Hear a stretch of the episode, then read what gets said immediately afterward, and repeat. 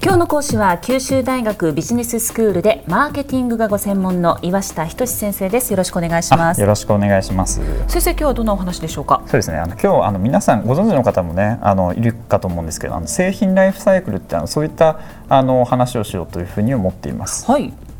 であのこの製品ライフサイクルなんですけどねあのライフサイクルっていうあの言葉ご存知ですか？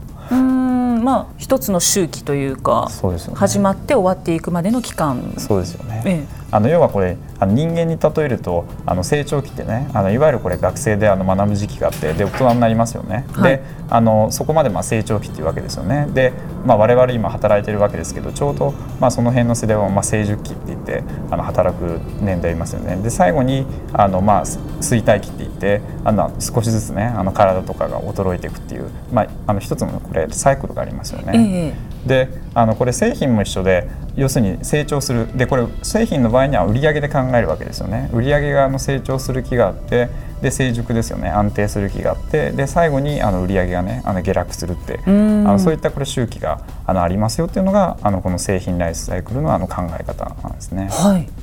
で、まあ、これね一つあの言え言えるのがあのじゃあ衰退期に何が起こるかってねあの何が起こると思います？あの一つの製品何でもいいんですけど思い浮かべていただいてあの消費者の視点でね考えた時にはあの衰退期って消費者からどう思われると思いますか？衰退期そう衰退期うんまあ飽きてきてもう製品を買わなくなっていく。そうですよね。そうするとあの言葉で置き換えるとどういう言葉が出てきます？そういう製品。だから流行が過ぎ去って売り上げも落ちちゃって周りの人間もその製品から離れていってる時どう思いますか？イメージ。そうですね。もう古臭くなったとは思うでしょうね。そうですよね、ええ。出ちゃってますよね。あのだいわゆるあの時代遅れとかね。あの流行が過ぎ去ったっていうあの言葉があの当てはめると思うんですけどね、であのそのことは何て言うかっていうとねあの陳腐化っていう言葉を使うんですよ。陳腐か陳腐ってあのまあいわゆる陳腐いですよね。い わゆる陳腐ですね。でそれはあの陳腐化っていうわけですね。であの企業としてはこれ陳腐化防がないといけないわけですよね。はい。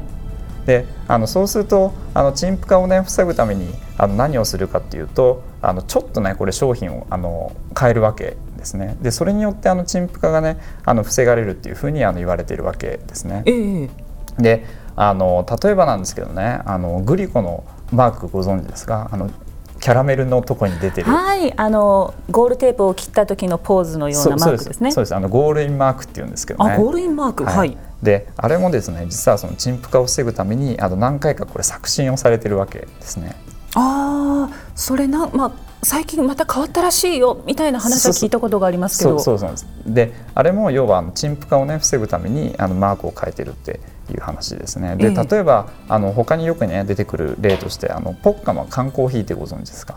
あの男の人の顔がそう。書いてある書いてあるやつ。コーヒーですよね。そうです。あのなんかまあ、イケメンというかね。あのそういったあの男の人の顔が書いてあるあの、ええ。ポッカのあの有名な缶コーヒーなんですけどねであれも実はあの78回ねあの顔を変えてるわけです、ね、78回も変わってるんですか？そうなんですよ。であのここで今あのまさにあのポイントなんですけど今おっしゃった通りでね、ええ。あの消費者からするとあのこの変わったっていうのは分かんないわけですよね。ああそれは気づかない人も多いと思います。そうなんですよ。であの実はあのこれ陳腐化を防ぐために企業側が変えてるんですけどもあの消費者側からすると気づかないってそこがポイントなんですね。であのそのことを何て言うかっていうとあのちょうど価値差異っていうあの言葉であの我々専門家は言うわけね、ちょうど価値差異そうです。だからあの陳腐化を防ぐために変えるんですけども消費者からすると気づかれない程度に変えなければいけないっていううんちょうどいいぐらいの価値観でちょっとだけ変えるそうそうそうまあ差異ちょっとだけ異なっていくっていうことですね。はい、だからあの、まあ、そういったねちょうど価値差異っていうものを考えながらあのメーカーとしてはあの陳腐化になるを防いでいくっていうそういったあの話です。うん、そうなんですね。そうですで,、はい、あのでもう一つですねあの今日お話ししたいのがあのジャンボモナカご存知ですよね森永のね大好きです。大好きですよね。はいであのそれ見た時にこれもね陳腐化を防ぐためにあの何回もこれ作新してるんですねパッケージをね。で開発のあのラ作新のですねライライフサイクルっていうかあのサイクルを見た時にねちょっと調べたんですけどねあの1970年代を見た時には、えーとパッケージを3回変えてるんですね。10年間ででで3回しか変えてないわけですね。はいはいだけどもあの今見てみるとねあのちょっと2010年から2013年要は3年ですよね。ええ。3年間の間に今度は4回。だから70年代だと10年間に3回だったわけですね。だけど今はあの3年間で4回変えてる。ああこれはだいぶ早まってますよね。そうなんですよねタイミングが。そう。でこれ何をあの企業が狙ってるかっていうとね、ええ。あの陳腐化をわざと早めてるわけです。陳腐化をわざと早めるんですか？あのそのことはあの計画的陳腐化っていうんですけどね。ええ。で要はあのこれ計画的に陳腐化ら製品ライフサイクルを早めてあげることであの売上がね衰退期になることを防ぐわけですね。だ衰退期になる前にあの製品変えちゃうわけですね、うんなるほど、うん、そうするとあの先ほどの製品サイライフサイクルでいうとあの成長期とね成熟期があのずっとこれ保たれるっていうね、ええええあそういった考えだから売上落ちないですよね。ずっとこう上の売り上げをキープしキープしてるっていう。していくだ実際にこの森永のねモナカってあの非常にこれシェア高いわけですね、アイスクリームっていう激戦の中でね、ええええええ。だからそういったあのこのね製品ライフサイクルを考えてあの計画的にね陳腐化をしてるよっていうあの例だったわけですね。それでは先生今日のまとめをお願いします。はい、あの製品にはですねあの必ずあの、まあ、栄枯盛衰じゃないですけどねあの製品のライフサイクルっていうものがあの存在してますよと。であの、まあ、その時にはねあのどうしても陳腐化が起こっちゃうと。あの流行がピーク過ぎちゃうわけですからねあの起こっちゃいますよって。でその時にはあの陳腐化をあの防ぐ、ね、手段をあの企業は講じないといけないよと。で、まあ、一つの手段としてねあの計画的なあの陳腐化いわゆるあの製品ライフサイクルをねわざとあの早めてあげることによって衰退期がないような、ね、状態をあの保つあのそういったあの戦略というものがあの存在していますよとあのいうところですね。今日の講師は九州大学ビジネススクールでマーケティングがご専門の岩下仁先生でしたありがとうございましたありがとうございました。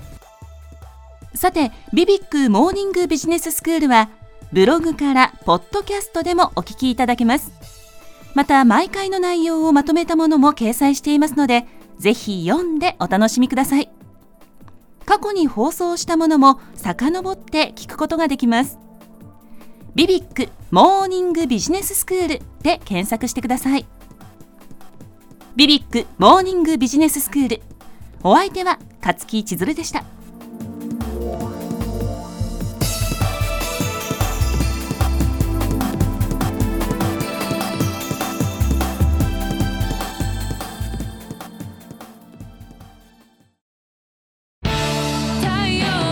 BBIQ は九州で生まれ九州の人たちに光を届けています。九州のお客様が光り輝くように。それが QTnet の変わらない思いです。キラキラつながる QTnet。